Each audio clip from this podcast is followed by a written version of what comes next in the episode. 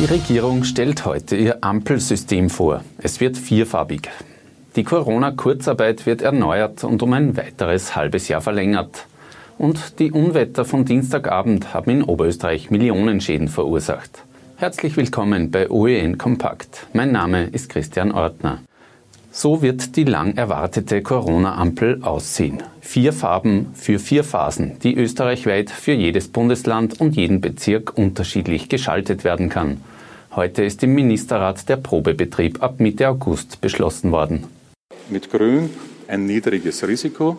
Äh, wir haben bei Gelb das mittlere Risiko, bei Orange ein hohes Risiko und bei Rot haben wir eine Akutsituation, ein sehr hohes Risiko. Selbst bei Rot soll kein Lockdown folgen. Welche Maßnahmen bei welcher Farbe greifen, wird eine Fachkommission aber erst beraten.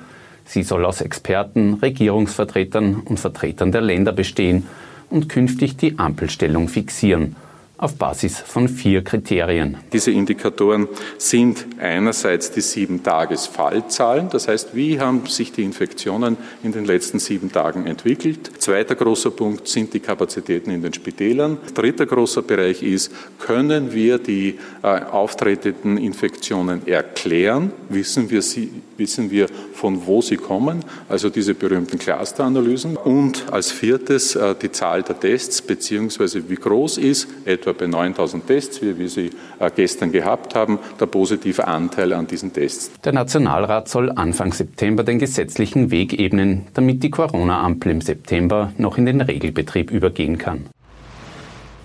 Ebenfalls im Ministerrat fixiert hat die Regierung heute ein 17-Punkte-Aktionsprogramm. Es soll dafür sorgen, dass es keine zweite Corona-Welle ab Herbst gibt. Darin enthalten Werbung für die Corona-App, die stärker genutzt werden soll, Außerdem schnelleres Kontaktpersonenmanagement, verstärkte Quarantänekontrollen und das Sicherstellen, dass Österreich an Impfstoff kommt. Schon jetzt werde verhandelt, damit jeder Österreicher geimpft werden kann, wenn es soweit ist, auf freiwilliger Basis. Die Regierung rechnet damit, dass eine Impfung nächstes Jahr im Frühling zur Verfügung steht. Besonders krisengeschüttelte Unternehmen können die Kurzarbeit ab 1. Oktober weitere sechs Monate in Anspruch nehmen. Darauf haben sich die Sozialpartner heute geeinigt. Die Arbeitszeit kann auf maximal 80 Prozent, mindestens aber 30 Prozent reduziert werden, nicht mehr wie bisher auf 10 Prozent. Die Arbeitnehmer bekommen zumindest 80, maximal 90 Prozent ihres Gehalts. Das heißt, wir bleiben in diesem Modell weiter bei denselben ähm, Zahlungen, wie das äh, in der Kurzarbeit Phase 2 jetzt coronamäßig ist. Ich glaube, das war eine gute gemeinsame Entscheidung. Das ist unbürokratisch, keine Systemeinstellung und weiterhin im internationalen, vor allem im europäischen Vergleich extrem großzügig und auch notwendig, weil wir nach wie vor die volkswirtschaftliche Situation haben, dass es Branchen gibt, die es weiter nutzen werden müssen. Und ich möchte es nochmal explizit sagen, im produzierenden Sektor wenn Sie so wollen, die wirtschaftliche herausfordernde Situation im Herbst und Winter jetzt erst kommt. Missbrauch durch Unternehmen, die die Kurzarbeit eigentlich nicht bräuchten, soll durch strengere Kriterien verhindert werden. Ein Antrag wird nicht mehr so einfach möglich sein. Das sind Adaptierungen, um die Kurzarbeit noch treffsicherer zu machen, aber auch um bestmöglich Missbrauch zu verhindern. Dass es praktisch kein Durchwinken gibt in der Zukunft, sondern dass ganz klar festgelegt wird, es gibt weder an Missbrauch, das haben wir auch in der Vergangenheit schon abgestellt, aber auch kein Optimieren äh, für Unternehmen, dass sie sagen, naja, da holen wir uns jetzt ein bisschen eine Marie vom Staat. Das wird es so nicht mehr geben. Neu ist, dass Mitarbeiter in Kurzarbeit die freie Zeit nützen müssen, um sich weiterzubilden, wenn das Unternehmen es anbietet. Aus- und Weiterbildung sind auch das Ziel von Arbeitsstiftungen ab Herbst für alle, die auch trotz Kurzarbeit keinen Job mehr haben. 700 Millionen Euro lässt sich die Regierung Umschulungen, Fachkräftestipendien und Fortbildungen kosten. Bis zu 100.000 Menschen sollen in den Stiftungen Platz finden. Seit den schrittweisen Lockerungen der Corona-Einschränkungen Mitte Mai steigt in Österreich die Zahl der Infizierten wieder an.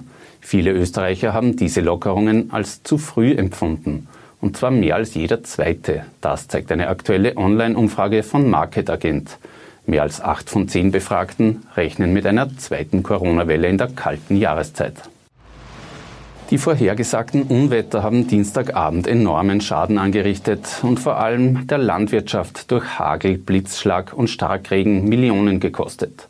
Besonders betroffen waren die Bezirke Braunau und Ried sowie Vöcklerbruck. Am Hausruck sind Dächer durch Hühnerei große Hagelkörner regelrecht durchlöchert worden.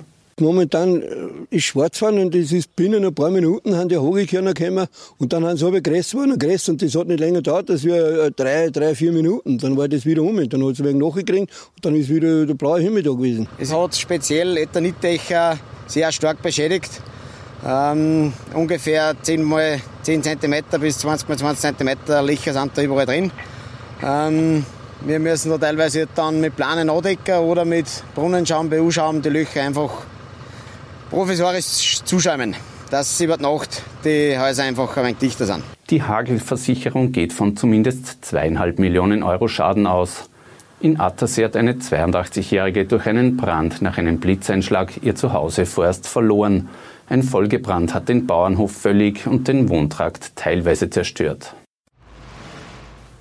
Die Unwettergefahr bleibt uns angesichts der sommerlichen Temperaturen erhalten, weshalb das Kuratorium für alpine Sicherheit heute mahnt, bei Bergtouren vorsichtig zu sein. Ein Ausflug auf den Berg sollte so geplant sein, dass man bis Mittag in der Schutzhütte ist. Danach passiert statistisch gesehen am meisten.